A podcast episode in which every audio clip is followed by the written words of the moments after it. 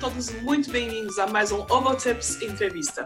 Se você ainda não é inscrito, se inscreve no nosso canal e também não se esqueça de ativar o sininho para receber as notificações. Meu nome é André Tiverio e para me ajudar nessa empreitada, eu conto com a ajuda do meu grande amigo Marcos Vicensuto.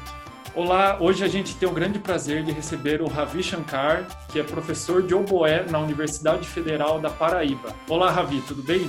Tudo bom, Marcos? Muito obrigado aí pelo convite. Estou é, muito feliz aqui estar com vocês. É, Ravi, a gente costuma começar a nossa entrevista perguntando como que você iniciou na música, qual foi o seu primeiro contato né, com, com a música, assim? É, na minha família não tem ninguém assim que seja músico, né? Assim, nem profissional, nem, nem amador. É, eu e meu irmão, na verdade, é, somos talvez essa primeira geração, né? Que, começou a estudar música. E nós começamos cantando num coral na cidade, uma cidade lá do, do Goiás, município de Santo Antônio do Descoberto. Fica a mais ou menos 60, 70 quilômetros de Brasília e a gente começou cantando nesse coral. E desse coral surgiu um núcleozinho que formou uma banda de forró.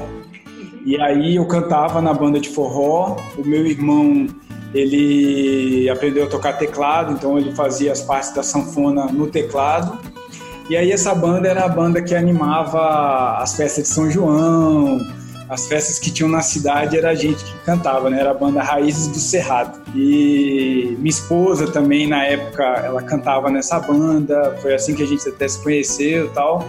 Então, é, o início na música foi aí com esse coral que cantava basicamente arranjos de música popular, Milton Nascimento, é, Skank, e depois é, essa banda de forró. E da banda de forró, um belo dia, um, um, lá na cidade tinha um trompista da aeronáutica que ele pegou eu e meu irmão e falou assim: Cara, vamos lá na escola de música de Brasília pra vocês conhecerem. Aí levou nós dois, a gente fez um tour pela escola de música. E aí quando eu tava lá andando, ele foi mostrando cada bloco da escola e mostrando mais ou menos os instrumentos que estavam lá, alguém estava estudando e tal. E aí eu escutei assim um som, falei, cara, que som é esse, né? Aí fui entrando lá no, no bloco, aí quando ele falou, ah, esse aqui é o oboé e tal, aí tinha um cara lá estudando, Aí eu falei, nossa, que som, né? Nossa, quero tocar esse instrumento, assim. Aí ele falou, não, você tá maluco? Não, isso aí é muito caro. Tem que fazer palheta, palheta é cara. E, e, ele tinha essa ideia, assim, de como ele era um músico de banda é, militar, né, da aeronáutica, na época, ele falou, ó, e, e, em banda tem um oboé nessas bandas, assim, uma vaga, é muito difícil, é concorrido, não sei o que e tal. Aí eu falei, não quero nem saber, eu quero tocar o boé. E aí eu me inscrevi na escola de música, como esse esse início musical ele foi informal, vamos dizer assim, né? Porque a gente não, não sabia ler partitura, é, não tinha nenhuma instrução assim formal. Eu tive que participar do sorteio para conseguir uma vaga. E aí fui no sorteio, deu certo, fui sorteado, tinha que fazer um semestre de teoria para depois conseguir o, o instrumento. Nesse meio tempo também, entre o coral e a banda, eu toquei um pouco de violão, porque eu também ficava assim, ah, só cantar na banda, não é, para mim não presta não, porque cantor não é instrumentista. Quem, quem, quem é bom mesmo é quem, quem toca, quem canta.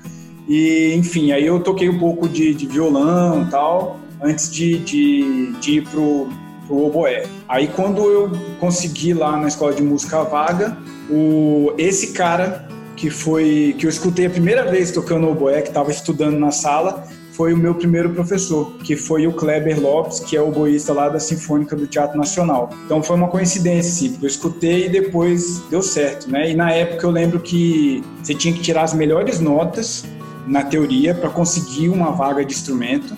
E, e o Kleber ainda falou assim: Mas você vai conseguir o instrumento? Aí eu falei: Claro, eu vou, eu vou pedir pro meu padrinho, meu padrinho vai me ajudar, alguém, não sei o quê.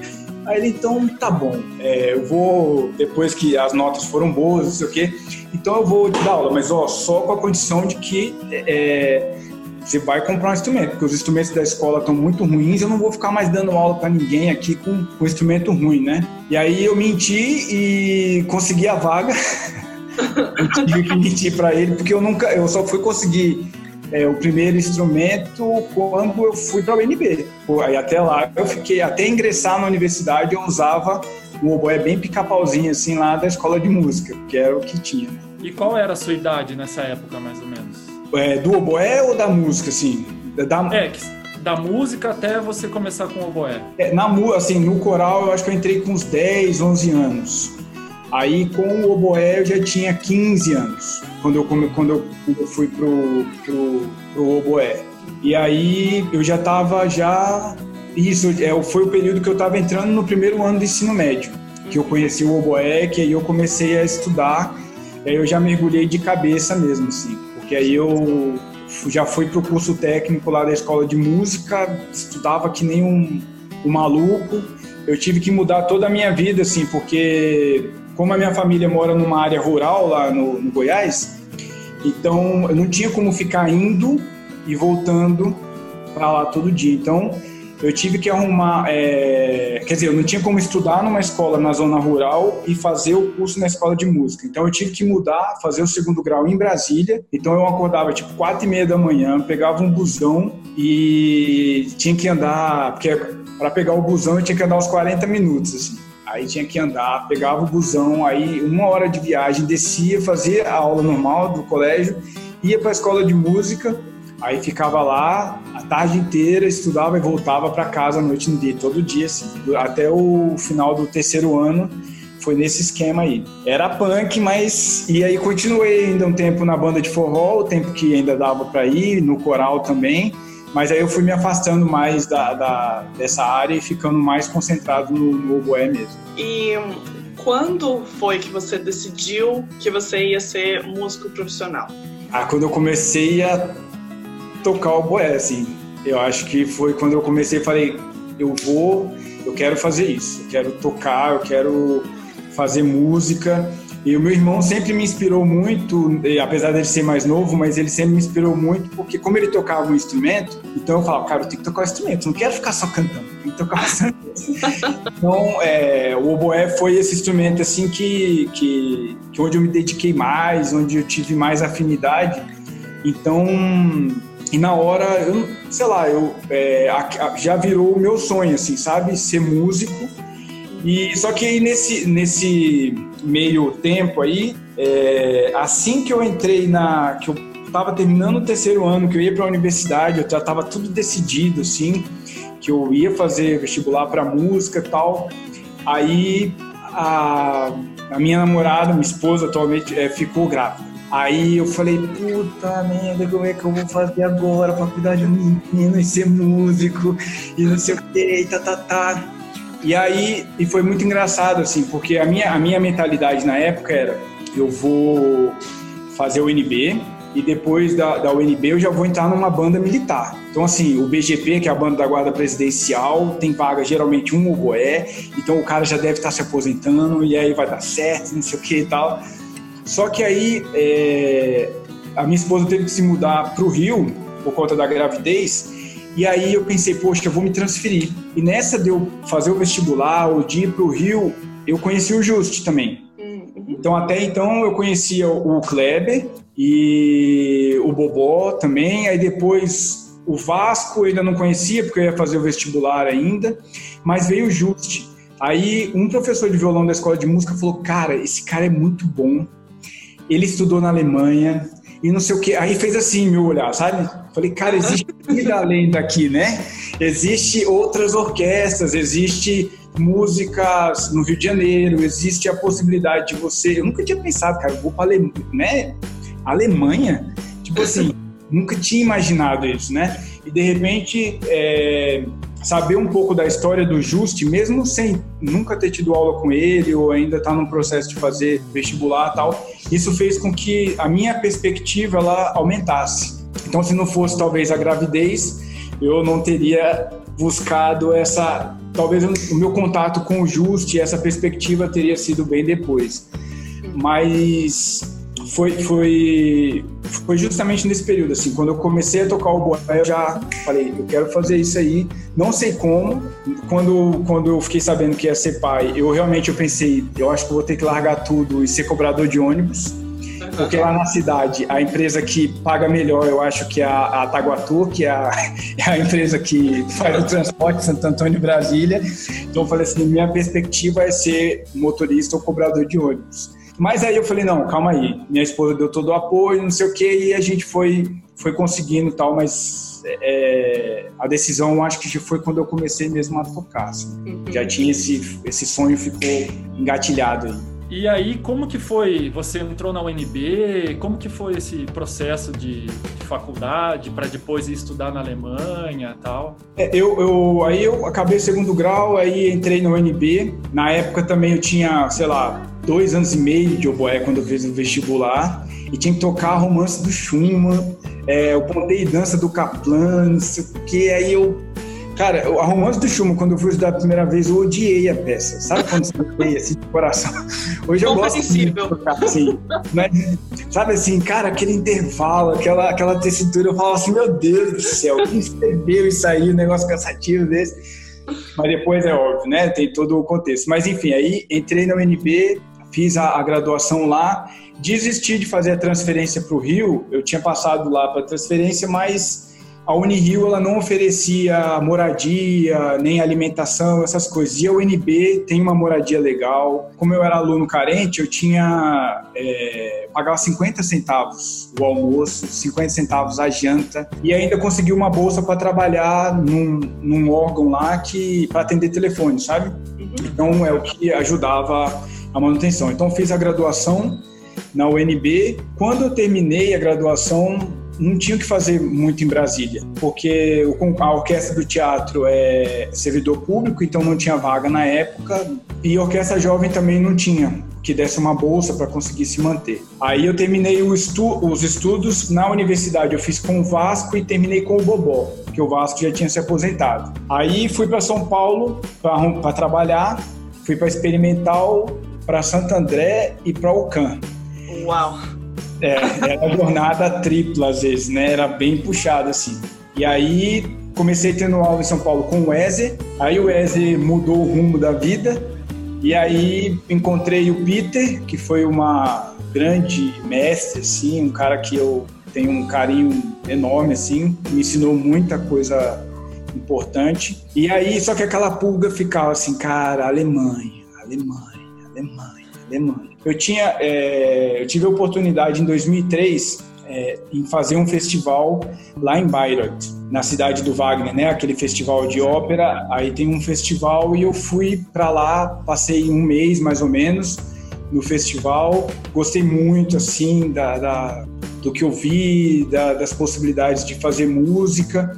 Então aquilo ficou lá latejando. Aí eu estava em São Paulo, o Frank estava em São Paulo. Aí aquela, aqueles cursos que tem, né, em Máquina Kirsch, fica aquele panfletinho lá, não sei o quê. Eu olhei que ia ter um curso com o Ingo Goritsky. Aí o Ingo ia estar tá, é, no mesmo ou no ano anterior, se eu não me engano, na Bahia, no, nos seminários internacionais da UFBA.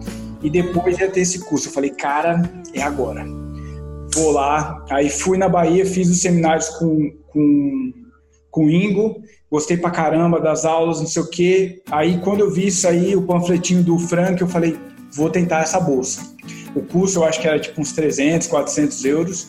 Aí eu escrevi lá, tentei a bolsa, aí o Frank me deu a bolsa, arrumei a passagem lá pela universidade, fui fazer esse curso. Aí durante o curso eu falei com o Ingo, falei, eu tinha escrito na verdade pro Barella, e tinha conversado com o Ingo, falei, vocês, quem vocês recomendam, assim, para eu, eu gostaria de vir estudar aqui, não sei o que tal? Aí o Barella falou na época, os professores que ele recomendava, o Ingo também é, ratificou ali o que o Barella tinha dito, falou, beleza, é isso mesmo. E aí, quando acabou o curso, eu fui, toquei para dois professores que, que, que aceitaram dar as aulas, não sei o que. Gostei muito da aula do, do Gregor Witt. E aí ele falou, ó, só que aí tem que vir agora em junho fazer a prova. Eu falei, puta merda, né? Vou ter que ir lá. Não tinha como, não tinha que ir lá. Voltei, fiz a prova, deu certo, aí fui e passei os, os dois anos lá fazendo o KA com o Grego. Aí quando eu voltei para a Filarmônica, lá em Minas, aí você tá, tá tocando orquestra, e você fica assim, poxa vida, tem mais coisas, né? A gente quer fazer outras coisas, não sei o que. Eu falei, ah, quer saber? Eu acho que eu vou fazer o mestrado na UFMG. Eu fiquei com preguiça de validar o diploma, porque a nomenclatura é diferente, aí você tem que juntar uma papelada, inventar umas coisinhas, não sei o que. Ah, quer saber? Deixa quieto. Vou fazer a parada. Aí me inscrevi no, no, no, no mestrado, fiz a pesquisa sobre o do, do Vila, aí, aí depois emendei, fiz o doutorado e acabei o ano passado, no início do ano passado. Aí, assim, a trajetória é mais ou menos por aí. Assim. Sim, nossa, muito legal. É, a sua, eu estou interessada em voltar a falar um pouco da sua pulguinha da, da Alemanha. É, foi o, o Juste que meio que deu o start, assim, dessa coisa da Alemanha? Era oboísta alemão que você ouvia? Então, aí é, nunca tinha pensado é, sobre isso, mas é legal você perguntar, porque assim, eu lembro, é, como a gente vai ficando velho, né? Mas eu lembro quando era pequeno, tinha que passar uns conceitos, não sei se era na cultura, que tinha um cara em regendo que passava, acho que era domingo à noite, alguma coisa assim. E aí tinha as orquestras, sempre aquela coisa, Filarmônica de Berlim, né? Tava lá. Filarmônica de Berlim, passando. Aí depois, é, eu acho que o lance de eu ter escutado o Juste, é, essa coisa dele ter ido para a Alemanha e despertou a minha curiosidade com oboístas assim, é, mais da linhagem europeia. O Vasco, que foi o professor, é, que é o professor, foi professor lá da, da UNB, ele era, ele é tcheco, então assim, e ele era um cara, ele é um cara assim muito é, generoso. Então, na sala, a gente tinha assim muita gravação que ele deixava lá de oboístas assim, mas eram mais oboístas europeus, tipo muito oboísta tcheco, é, francês, né, o Pierlot, o Maurice Burke, é, o Holliger também, um monte é, de gravação do Holliger. Então o Lotarcó também, eu, é, tinha um cara também, tem uma gravação, um disco do, da Berlim, que tem um lado o Lothar tocando é, o concerto do Mozart e do outro lado a sinfonia concertante com um outro primeiro oboé que eu acho que é o Kleinfeld, se eu não me engano. Que aí o Vasco sempre fazia comparações, não, porque o Lothar é assim, é assado, a musicalidade, não sei o quê. Então eu acho que eu fui crescendo, desenvolvendo oboisticamente com aquela cultura sonora, sabe? E eu acho por isso é que ficou aquela aquela ideia assim, poxa, Europa e mais especificamente a Alemanha, que eu acho que era o, a sonoridade que eu que eu estava buscando e que já estava tão impregnada assim no, no, meu DNA, vamos dizer assim. Uhum. E como foi a sua a sua adaptação como estudante na Alemanha? Você já falava alemão? Como é que foi isso? É, durante durante a graduação, como eu já tinha essa pulga assim, eu falei olha, eu vou fazer tudo que puder em termos de alemão dentro da, UNB. E lá a gente tinha alemão 1, 2 e 3, que é como se fosse um alemão instrumental, que é para você aprender a ler e escrever um pouco. As turmas eram grandes e tal, mas já serviram para dar uma, uma base legal, assim, pelo menos na, na, na escrita, um pouco a leitura. Aí quando eu estava em São Paulo, que já estava assim aproximando, assim, não sei o quê. Aí eu conheci um. Fiz um, um intensivão no Goethe, um mês. Aí lá eu conheci uma menina que era namorada de um alemão. E aí eu comecei a ter aula particular com esse cara, que foi aonde era assim, era toda semana e tinha que ler muito, tinha que escrever muito. O cara era muito chato, assim, mas era muito bom. Então quando eu cheguei lá, é, eu conseguia me comunicar, mas é, eu dei mais sorte, sim, porque o meu inglês é muito ruim. Então, o meu alemão era melhor, então eu tinha que falar em alemão. Então, não tinha outro jeito, sabe? Mas a primeira vez que eu fui para a Alemanha, que eu fui fazer aquele festival de Bayreuth, eu só sabia falar assim, Ein Glas Wasser, porque é, é, é, eu não sabia fazer nada. Eu cheguei na estação de metrô só para ver a loucura cheguei, que na verdade cheguei no aeroporto em Hamburgo, eu, eu, eu vi o negócio assim da Deutsche Bank, eu já tinha pesquisado o símbolo, eu arranquei a página do, do festival e eu cheguei assim, eu batia na janela, assim, sabe? Eu não sabia nem. Meu inglês era tão ruim e o meu alemão ainda, tipo, era nada, que eu cheguei e eu ficava batendo assim na janela e mostrando assim pro cara. E, e, e essa coisa toda, assim. E eu tinha nessa primeira vez que eu fui, eu tinha um pouco de medo, assim, sabe? Daquela coisa de xenofobia e tal. Eu lembro que eu estava no trem dormindo de Hamburgo para Bayreuth e aí veio um, um, pessoal do exército entrando. Eu falei, caraca, fudeu, agora eu vou para um campo de concentração, sabe? Umas noias assim bem idiotas que o coração disparou tal. Mas quando eu fui para morar lá, eu fui muito bem recebido, assim. O, o, o idioma, como eu tinha já esse conhecimento, é, não foi tanto, não foi uma dificuldade muito grande. E, e, eu acho que as pessoas elas elas me ajudaram muito assim porque eu tinha eu não tinha bolsa. Quando eu fui eu nem sabia como eu ia assim porque até é, antes de, de, de, depois de ter na aceitação não sei o que eu, eu não tinha nenhuma perspectiva de bolsa nem nada. Aí um belo dia eu tô voltando de Santo André e aí me liga um colega de Manaus, que eu tinha feito festival de ópera lá em Manaus, aí ele fala assim, Ravi, surgiu aqui o projeto do Sonora Brasil, que é para viajar três meses, tocando em 67 cidades, e o cachê vai ser tanto. Você topa? Aí eu falei, caraca, velho, apareceu na hora, assim. E assim, ia ser uma grana que eu ia conseguir passar lá pelo menos o primeiro ano. Uau! Só que veio a crise de 2008, o euro subiu e aí, tipo, aí eu cheguei na Alemanha, aí eu, eu, eu isso tudo eu tinha explicado pro Grego, eu falei, ó, tem a grana para ficar o primeiro ano, mas depois vou dar um jeito e tal, não sei o que. Ele falou, não, vem que a gente dá jeito. Só que chegou lá, a grana dava para seis meses, e aí que foi muito legal, porque assim, a universidade apesar de não ter, é, sei lá, uma estrutura para poder te dar uma bolsa X, era muito barato. Eu lembro que eu pagava, sei lá, 15 euros por semestre para poder ainda ter o direito ao transporte na cidade inteira, sabe? É um negócio assim que foi absurdo.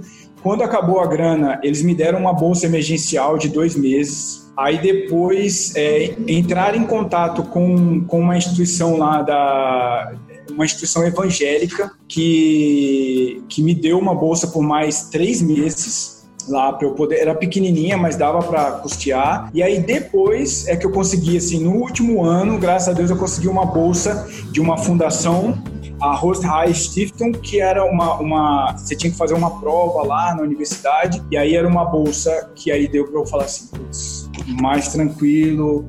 E aí, aí foi um pouquinho mais de boa, assim, sabe? Mas sempre teve essa, essa, esse auxílio, assim. Isso é muito legal, assim, de você ver na, na Alemanha, assim, que você, às vezes você participa, por exemplo, quando a gente vai fazer um cachê num, numa, na Páscoa, aí de repente você vê que aquele estão juntando dinheiro para um projeto social lá no Brasil. Mas, tipo assim, como é que essa galera aqui nessa cidadezinha, o, o, o do, né, assim, já, uma cidadezinha tá tendo essa preocupação de falar, poxa, tem um, um, projeto lá de não sei o que, vamos mandar uma grana, vamos juntar uma grana aqui para a gente mandar. Isso foi muito legal, assim, é, de ver. Então, para mim, a adaptação foi excelente eu sempre falo assim, foram dois anos assim muito, muito felizes da minha vida, onde eu fiz assim amizades excepcionais. Claro que a saudade da família era grande e às vezes você tem algumas decepções, né? Assim, que a vida também não é tão fácil. E existe uma diferença de quando você está lá só estudando e quando você começa a, a entrar para um mercado para disputar alguma coisa assim. Então as coisas começam a, a mudar um pouco, mas eu fui muito feliz mesmo. Então foi uma boa adaptação, eu acho. Curti demais. É, e como que foi esse retorno para o Brasil? Aí você foi trabalhar na Filarmônica de Minas e depois agora, né, como professor da, da Universidade Federal.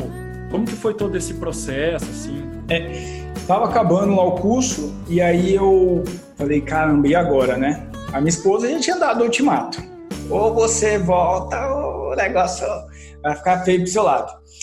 E aí, enfim, mas aí surgiu a vaga na Filarmônica, eu fiz a prova, deu certo. E aí voltei muito feliz também, assim. Muito feliz porque é, a orquestra é um ambiente, assim, maravilhoso, o ambiente da Filarmônica de Minas. O naipe, o Alexandre Barros é um cara, tipo, um paizão mesmo, assim, é muito generoso também, um coração enorme. E o ambiente, assim, né? A Renata da flauta, que é uma, ficou amigona tal. E no geral, muita gente nova. Então, um ambiente, assim, que me inspirou muito e foi de muita aprendizagem. E, e foi interessante, assim, porque essa volta, o, eu lembro que eu tive uma conversa com o Gregor antes, e ele falou assim, Ravi, é claro que eu gostaria muito que você ficasse, a gente se fizesse um mestrado aqui, a gente continuasse trabalhando, mas tem coisas que a gente aprende é, na vida mesmo, é no dia a dia. Então, assim, a orquestra ela vai te ensinar muita coisa. Você vai aprender muita coisa que às vezes só na, em aula ou né, sem ter essa experiência a gente não consegue. Então, foi para mim assim o retorno cheio de, de, de expectativa, porque o Brasil estava assim, enquanto as orquestras estavam fechando, o Brasil estava assim, tipo, a Filarmônica de Minas era uma orquestra nova, outras orquestras sendo reformuladas e a nossa economia estava caminhando para um lado legal, então uma grana, não sei o que, estava assim tinha colegas, assim, quando abriu a vaga de corno inglês na Filarmônica, falavam assim, cara, como é que é ir? Lá da, de Israel, da Alemanha, falando, ah, vou fazer a prova também, não sei o que e tal. Então era um momento, assim, que a gente estava crescendo, então, por fazer parte disso foi, foi muito legal, assim. Então, é, e aprendi muito na orquestra, só que é, talvez por ser pai e e pela história da minha família, de ser uma família muito simples não sei o que e tal. É, sabe quando você tem aquela insegurança de, de por exemplo, poxa, será que eu vou conseguir é, é, continuar pagando a escola do meu filho? Porque o sistema de CLT é um sistema que é é, é, não que o sistema. Hoje a gente está vendo aí com o governo que ninguém tem estabilidade em nada nesse, nesse mundo, né? Mas com o sistema CLT, às vezes a gente fica um pouquinho mais desprotegido, sabe? E eu, assim, como, como fui pai muito cedo e eu confesso que eu sempre tive essa insegurança, sabe? De. de Poxa, será que eu vou conseguir é, proporcionar para o meu filho as coisas que eu não tive? Será que eu vou poder. Então, em BH, a gente tinha uma vida legal, assim, poxa, morava num lugar legal tal, então eu ficava, será que eu vou conseguir, não sei o quê. Então, quando apareceu, por exemplo, a prova para a Sinfônica do Teatro Nacional Cláudio Santoro, lá de Brasília, o concurso foi em 2013 ou 14, eu não lembro. Aí eu falei, vou fazer. Minha família está lá perto, é, se der certo, é um emprego com estabilidade, eu vou poder continuar fazendo música, mas com essa paz de espírito, sabe? De falar, poxa, quando eu tiver com os meus, sei lá, 65 anos, 70, eu vou poder, vou estar tá lá, não vou. Eu acho que dá para entender, né? O que eu tô querendo dizer, assim, eu acho que a gente Sim. é um pouco diferente na Europa, eu acho, né? A pessoa, sei lá, sai da, da orquestra, dependendo da orquestra que ele tá, mas ele, ele continua dando aula, às vezes, numa rochulho, numa, música, numa escola de música, não sei o quê. E aqui a gente tem um pouquinho, não é bem assim, né? A gente sabe que a gente tem exemplos de outros músicos, assim, que às vezes é, não é, é, vamos falar assim, financeiramente o final não é muito bonito, assim, né? É, então, eu, com essa preocupação, eu, eu fiz o concurso da Orquestra de Teatro Nacional, passei, só que eles, é, por causa da questão de orçamento, não sei o que, não convocaram ninguém, foram chamando aos picados. Aí apareceu a vaga aqui na, na UFPB, eu já estava no doutorado, e aí eu falei, quer saber, vou tentar. Nunca tinha pensado assim, é, especificamente em ser professor, me dedicar a ser professor. E aí me preparei para o concurso, porque é, um, é, muito puxado, assim, né? Prova de concurso de universidade, assim, é um, é um negócio assim que foram foram tipo 10 temas sobre o boé, 10 temas sobre percepção musical, depois mais 10 temas para preparar para aula didática, além do repertório, tocar um recital de 50 minutos, e além de, de, de defesa de título, um monte de coisa, assim, é um negócio que você morre, assim. Mas aí deu certo, e aí eu lembro que o, o presidente lá da, da fundação lá da, da Filarmônica, ele falou assim, Ravi, mas por que você vai sair aqui da, da Filarmônica, não sei o quê, papapá. Aí, porque o músico ele precisa de, dessa motivação, não sei o quê. Essa...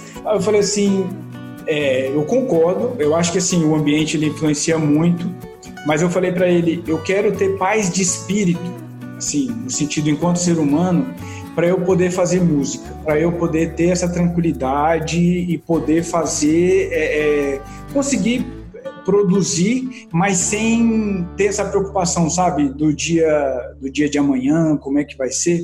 Então isso para mim foi foi muito importante nessa decisão. Agora, depois de estar aqui há três anos e pouco, é uma. Eu, eu hoje eu, eu procuro tomar muito cuidado porque assim é uma é uma faca de dois de dois dois lados, dois gumes aí, porque a gente tem que tomar muito cuidado, assim. Porque essa tranquilidade, ela pode ser. E essa a tranquilidade e essa falta de demanda, vamos dizer assim, ela é muito perigosa porque ela pode gerar um conformismo, uma. Em vez de você falar assim, poxa, eu vou ser produtivo, eu vou ser proativo, eu vou fazer, eu vou não sei o que, não sei o que lá, você pode falar assim, ah, tá de boa, velho, pra que, que eu vou fazer esse negócio? Eu vou fazer palheta. Pra que, que eu vou não sei o quê?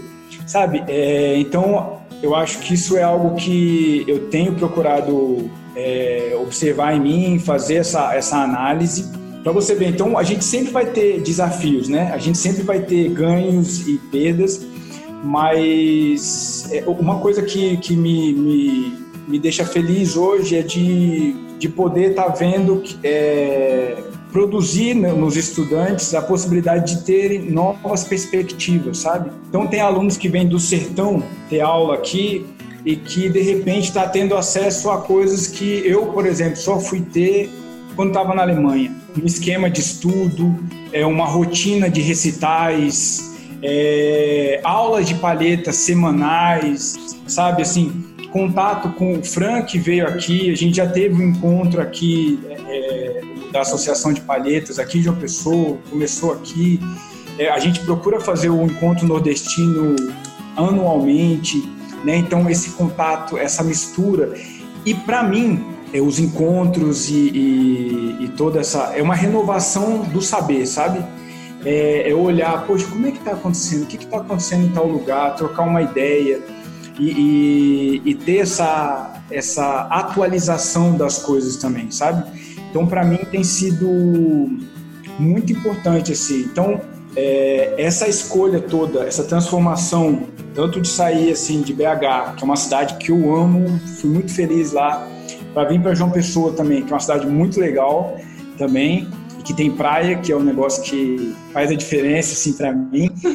Então, é, foi legal assim, mas foi legal também quando eu olho assim, quando eu volto para a sala, ou quando eu vou, por exemplo, na sala São Paulo, que eu vejo que tem aquele cuidado até com sabão, né? E quando eu vou aqui, que a gente está na, na universidade e você às vezes vê que não tem nenhum papel higiênico, você vê que o seu papel é muito importante aqui também, sabe? E poder estar tá fazendo talvez uma, mesmo que talvez essa transformação demore gerações e gerações e não sei o quê, papapá, mas que essa transformação talvez seja possível, assim. É, é, legal você tocar num ambiente onde as pessoas vão lá e já curtem, já conhecem Mahler, né? Nossa, adorei a interpretação da segunda de Mahler, não sei o que, foi lindo, não sei o que. Mas às vezes aqui o seu papel social ele é muito significativo, assim. E chega a ser é, é muito emocionante, assim, porque quando você vê aquele aluno que que que está se agarrando ao oboé também como uma perspectiva de transformação pessoal e social, é assim, é, é muito legal, assim. Tá, tô feliz, assim. Claro que tem os conflitos. Tô falando, tô falando que é, é, é que eu não acordo, tem dia que eu falo assim, ai meu Deus, eu queria estar tá lá tocando pessoal, assim, mas é, no geral, é bem, bem legal. Assim.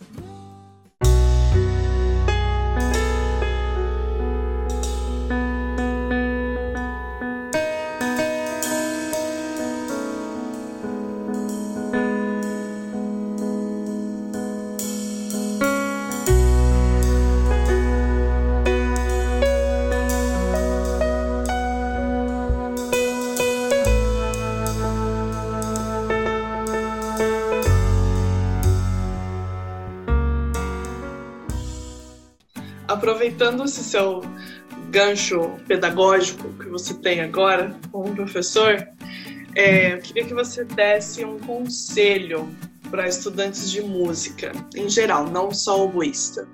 É, eu acho que assim, o conselho é, é se trabalhar enquanto ser humano. É você é, para mim, o oboé, a música, ela foi um ponto de partida, na verdade, um ponto de partida, é, e, e ela continua sendo anal que conduz o meu processo de desenvolvimento enquanto ser humano.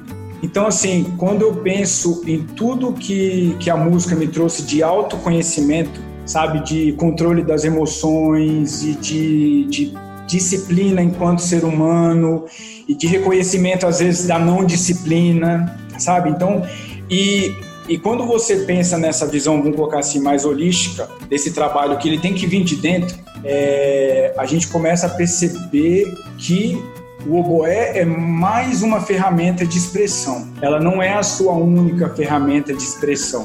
Quando a gente encara assim e a gente vai buscando isso, eu acho que a gente vai tentando ter mais leveza no fazer musical, nos estudos, e eu acho que esse processo de ir trabalhando o ser humano e o músico ao mesmo tempo, né?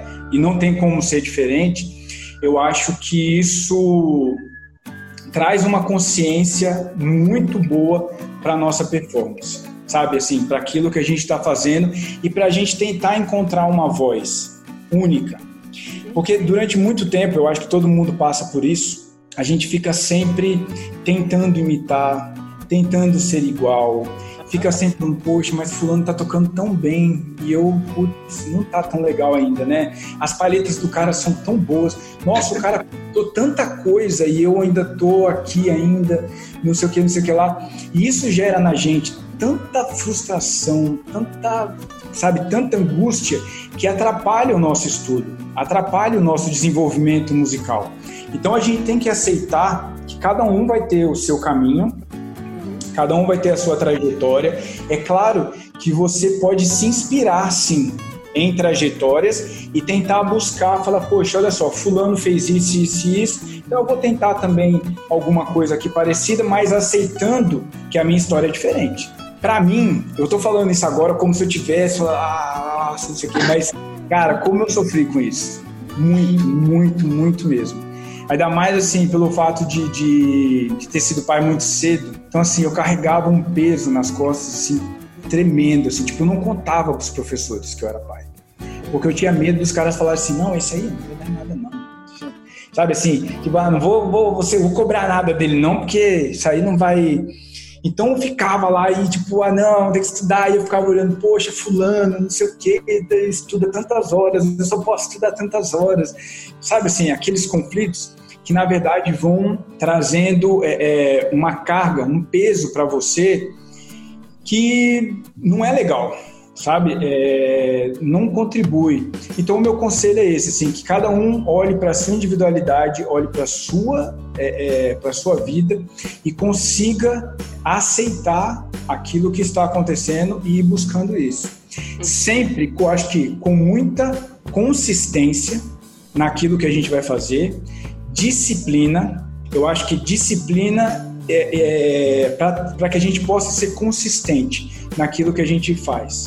Né? Esses dias eu estava escutando um, o Bernardinho falando, e aí ele está falando assim: é muito difícil a gente é, conseguir se manter motivado né? A gente consegue é, motivação ou pela necessidade. Então, quando você está lá e você está na orquestra e você tem que tocar a escala de sete, então você está motivado porque você tem que estar tá lá e você vai tocar, vai fazer palheta, vai estudar, vai fazer isso aqui lá. Ou você tem uma audição. Então, essa necessidade vai te fazer ser disciplinado. Porque às vezes é, isso passa, não é sempre você vai estar com isso. Então, a outra possibilidade de manter essa disciplina é a paixão. Então, ser apaixonado por aquilo que se faz é fundamental. E na música, eu acho que é mais ainda, sabe? Eu acho que em qualquer profissão, não estou querendo puxar a sardinha para o nosso lado, mas eu acho que para música, para arte, a gente realmente tem que ser apaixonado por aquilo que faz. Porque senão é, é muito fácil a gente desistir no primeiro capote, é muito fácil a gente começar a perder a vontade de fazer música, sabe? Aquele, aquele tesão em fazer música, ele é muito fácil a gente perder se a gente não tiver aquela, aquele nosso objetivão lá na frente, sabe? Então a gente precisa estar sempre alimentando isso, sempre se perguntando: o que, que me motiva a fazer música? Cadê a minha paixão? Cadê? E quando a paixão estiver um pouco é, longe, vamos então para a disciplina. Porque essa consistência, essa coisa de, de você é, é, praticar sempre, fazer palheta sempre, eu acho que é isso que vai dando, vai gerando os frutos, né? Não adianta a gente esperar é, querer pegar tudo muito rápido ou, ou é, estudar só na última hora, que isso aí não vai dar certo. Né? Então, eu acho que seria isso, é ter essa visão mais holística e procurar manter essa paixão por aquilo que faz. Uau, tô inspirada, Ravi. Pode demais, pode demais. É, eu tenho mais uma pergunta nesse sentido, antes da gente caminhar pro, pro finalzinho. É, tem mais gente, obviamente, na mesma situação que, que você, né? De ser pai, de, de já ter uma família, é, talvez alguns não tão jovens, mas que ainda têm essa, esse desejo de estudar fora, é, de construir uma coisa nova na carreira. É, você tem alguma algum conselho, alguma palavra de encorajamento para de repente uma pessoa que tem família, tem filho, quer estudar fora na mesma situação que a sua? É, o que eu poderia dizer é o seguinte: você, é, eu tive sorte porque eu tive um apoio da minha esposa e do meu filho, assim, que foram fundamentais. Então, assim, essa sorte de você poder contar com o apoio familiar, eu acho que é fundamental, assim, ainda mais para quem tem esposa, tem filho, sabe? Mas eu acho que é tudo muito de conversar. Quando você expõe para quem está do seu lado que aquilo é tão importante para você, é tão fundamental, essas pessoas compram um sonho com você. E foi isso que aconteceu entendeu? Então, e aí esse apoio, ele, ele vem, ele acontece não sem embates. Ele tem os embates, tem os conflitos, tem as dificuldades, porque vai ter muita gente do lado que vai ficar assim, ah, mas ele tá lá na Alemanha e você acha que ele não pegou ninguém? Você quer né, né, né? Sabe assim, pessoas que não tem nada para ajudar e que vão estar tá colocando negativo. Então, de alguma maneira, é, você tem que se blindar dentro do seu, do seu ambiente ali para poder ter essa força. Então, assim, é, eu acho que a primeira coisa é acreditar que é possível, ter um olhar objetivo e estabelecer assim, como é que eu posso fazer isso? Então, é estabelecer mesmo meta, sabe? De colocar lá assim, poxa, é, para eu fazer isso, como é que eu vou? Então, primeira coisa, vou entrar em contato com os professores. Vou precisar de grana? Quanto é que é essa grana? Como é que eu vou conseguir isso? É possível, às vezes, eu passar o curso e fazer dois anos? Às vezes não é possível. Mas às vezes é possível você passar três meses, às vezes é possível você passar um mês, se organizar e passar um mês, sei lá, a cada semestre. Eu não sei, entendeu? É, é, é tentar estabelecer realmente metas que vão gerar estratégias onde você possa chegar e falar assim: caramba, esse é o caminho que eu vou fazer. E outra coisa, não ter vergonha de pedir ajuda eu sou um dos caras mais cara de pau da face da terra. Assim. Nunca tive vergonha de pedir aula, nunca tive de vergonha assim de, de, de sabe, de ser menino pidão mesmo, sabe, de, de, de, chegar e falar assim, poxa, olha, eu tô precisando disso aqui. E se a pessoa falar assim, não, beleza, o não a gente já tem, sabe? Mas se conseguir, é... ótimo, maravilha. Então, assim, não ter essa vergonha de pedir ajuda, de expor, falar assim, ó, quero muito fazer isso, mas a minha condição é essa. De vez em quando, a gente tem que ser muito criativo e dar aquela dribladinha no sistema. Então, por exemplo, se a gente, se eu tivesse chegado e falado assim, pô, não tenho a grana, então vou desistir. Se eu tivesse, sabe, de repente não ia surgir esse lance lá do, do Sonora Brasil e, e, e, falar, ou se de repente depois dos seis primeiros meses eu tivesse lá e falar assim, putz, eu vou voltar porque a grana tá acabando, não tivesse surgido a outra bolsa. Então, assim, eu acho que essa criatividade em superar os problemas também é algo que é muito importante. Então, eu acho que seria isso, é esse apoio, conversar muito com a família para poder falar que, ó, é uma coisa que é momentâneo, que vai ser bom para a gente, né? Assim, para o futuro, pode ser que agora seja um sacrifício, mas vai ser bom para a gente. Estabelecer é, é, as metas e as estratégias para poder chegar, humildade para poder perguntar e falar as coisas e criatividade para poder driblar esses obstáculos. E assim, quando tiver meio, sei lá, desanimado, achando que vai cair, liga para alguém, fala com alguém, fala assim, putz, olha só, tô com esse problema aí, porque de repente alguém te dá uma ideia, traz uma solução que fala assim, pô, eu tô sabendo aí de uma bolsa lá do não sei da onde, tenta lá, cara, não sei o quê. Então, assim, a gente não sabe de onde vai surgir. Então, é muito importante manter, não desistir, assim. Eu acho que, para mim, sonhar é a coisa, é uma das coisas mais importantes, assim. Por mais que às vezes, principalmente nesse momento que a gente está vivendo, né? Não é fácil se acordar todo dia e ver, morreu não sei quantos, o mundo não vai ser mais o mesmo, não sei o que, as salas de concertos fechadas, não sei o que, né? Não é fácil, assim, mas eu acho que é nossa, é bom para nossa saúde mental, espiritual, que a gente mantenha isso também, esse sonho. Então, assim, nesse momento também, para quem né, tá com essa perspectiva, mantém isso em foco. Não desiste, assim, é muito importante, vale a pena, assim. Nossa, tá uma aula de vida, cara. Muito bom, muito, muito legal mesmo. Tô inspirada mesmo. Mas antes da gente ir indo pro final, eu queria que você tirasse uma dúvida que você já deve ter respondido milhões de vezes. Uhum. Qual, por que Ravi Shankar? Então, é, o nome é é a história, assim, é, tem a ver também com a história, minha história de vida, porque os meus pais se conheceram num contexto hippie. Minha mãe trabalhava lá na torre de TV em Brasília, e aí meu pai, que morava no Rio, foi lá expor. Meu pai era, já era riponga já na época, foi lá expor. E aí minha mãe olhou para ele, olhou para ela e falou assim: "Vamos, vamos pro mundo".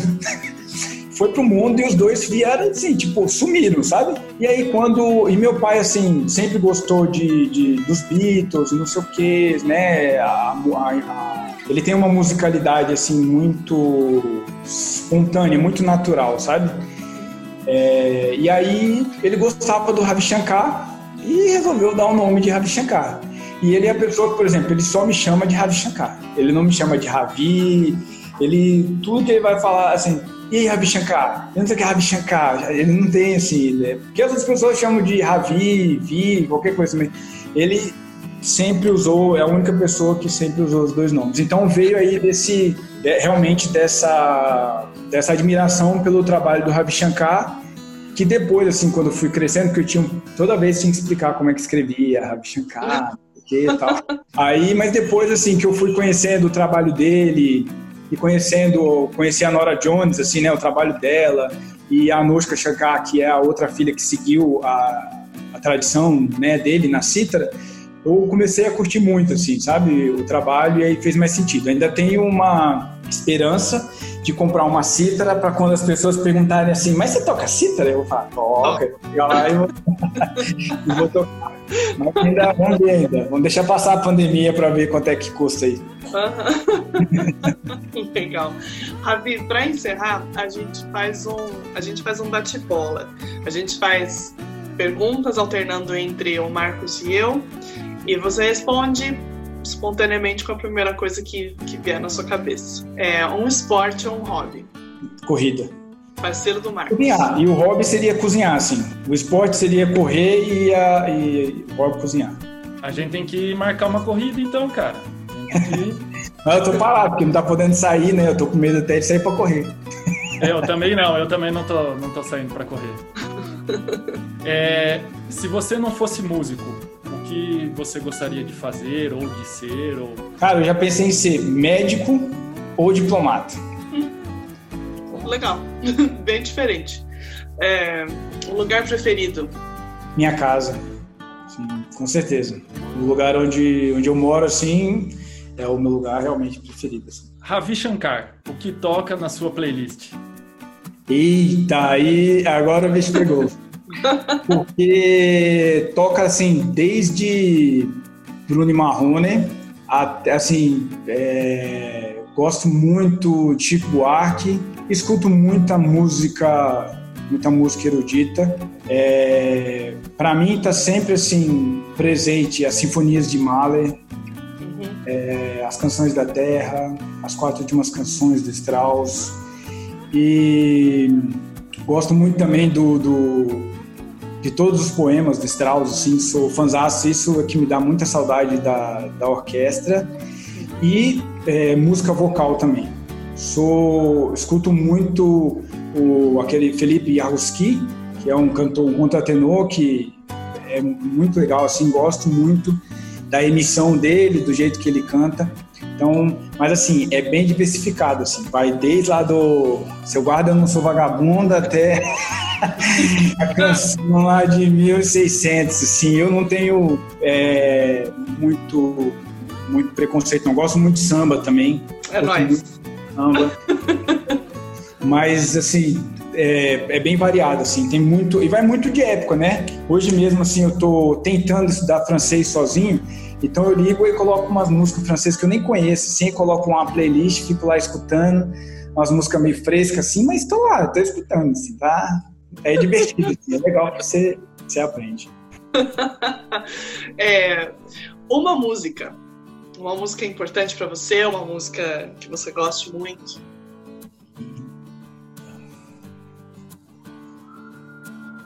Caramba. Agora pegou, porque é tanta música assim, né? Ah, essa sempre pega. Ninguém res consegue responder assim. Tá!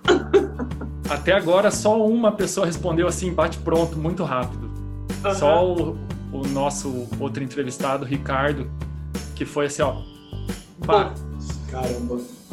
Não sei se vocês conhecem, uma, tem uma música da Nina Simone que ela gravou que chama Wild is the Wind.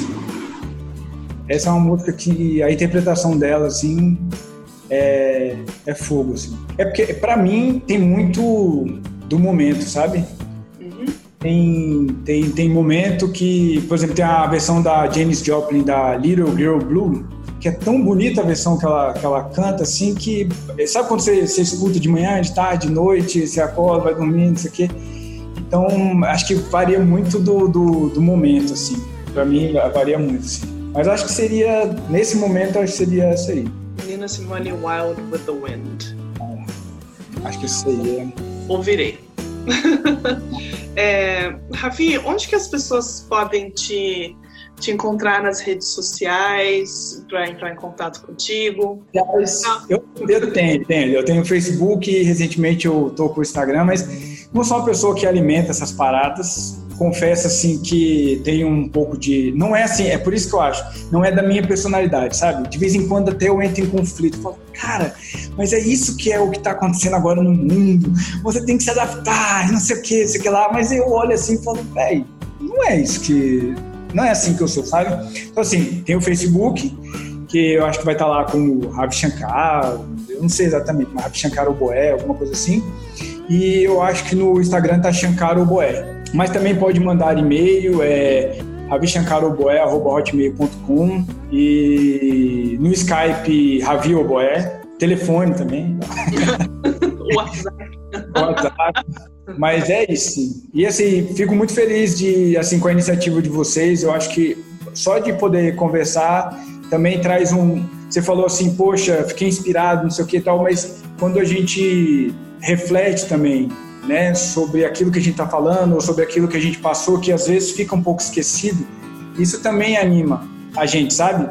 Volta a gente um pouquinho, uma, uma injeção de ânimo, de falar, poxa, você está falando, mas agora você está lembrando aquilo que te motivou, você está lembrando como é que foi a parada. Então, eu tenho certeza que hoje, por exemplo, vou estudar com uma outra pegada, de uma outra maneira, né? Eu acho que é sempre legal, assim. Então, parabéns, assim, o projeto de vocês. Eu acho que é, é, é fundamental, assim, né, para a gente compartilhar, não, não só nesse momento, uhum. né, que a gente está passando, mas eu acho para a gente compartilhar esse, esse, essas histórias para que a gente possa aprender, né, com, com a vivência de cada um e assim criar o nosso caminho. Então, assim, um projeto muito legal, assim, de vocês aí do Obo Tips. Legal demais, parabéns aí. Obrigada, viu? Ravi, a gente queria te agradecer demais por você ter aceitado o nosso convite. A entrevista, gente, foi muito legal. Se eu pudesse, a gente ficava aqui mais horas. É, tenho certeza que o pessoal vai gostar muito. Para mim, realmente foi muito inspirador. Eu vou estudar o Voar Diferente hoje eu tenho certeza que quando essa entrevista for pro ar também vai ser muito, inspira muito inspiradora para muitas pessoas. Muito obrigada. Obrigada pelo seu trabalho pedagógico também, pela nossa conversa a gente definitivamente precisa de mais professores como você. Obrigado. Definitivamente.